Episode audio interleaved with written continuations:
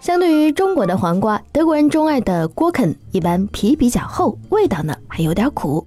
它既不是用来做木须肉的，也不是用来做宫保鸡丁，而是用来做 salad，或者呢直接生吃。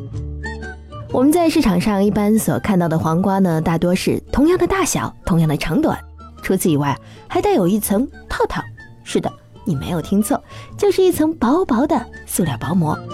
嗯，也许它是为了保鲜，也许呢，它是为了好看，再或许呢，它什么都不为，它就想穿个衣服。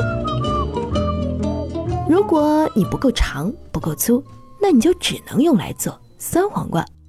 德国人呢偏爱直的黄瓜，而不是弯的。不管是直的还是弯的，它就是黄瓜。可是如果有人对你说“杜国克”，意思就是你个二货。好了，今天讲的你都了解了吗？